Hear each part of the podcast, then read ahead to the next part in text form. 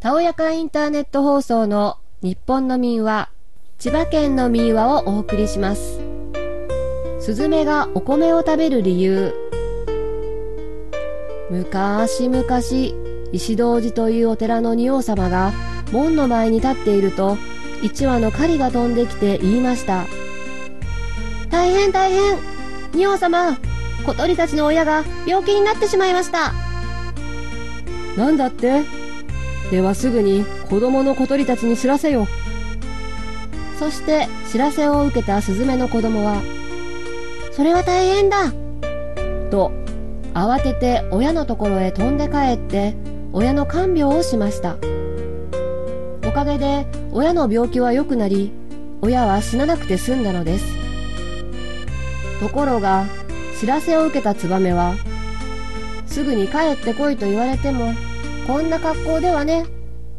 と自分の身なりを気にして化粧に時間をかけたため、親の病気は悪くなって、親は死んでしまいました。そして、同じように知らせを受けたコウモリは、今遊んでるところだから、と親のところへ帰ろうともしなかったのです。さて、そのことを知った仁王様は、親孝行なスズメはとても感心だ。これからは美味しいものを食べて暮らすように。と人間と同じようにお米を食べることを許したのです。しかし遅れてしまったツバメたちには、親の一大事に遅れるとはけしからんと、スズメのようにお米を食べることは許さず、稲が実る頃になると遠い国へ行くようにと命令したのです。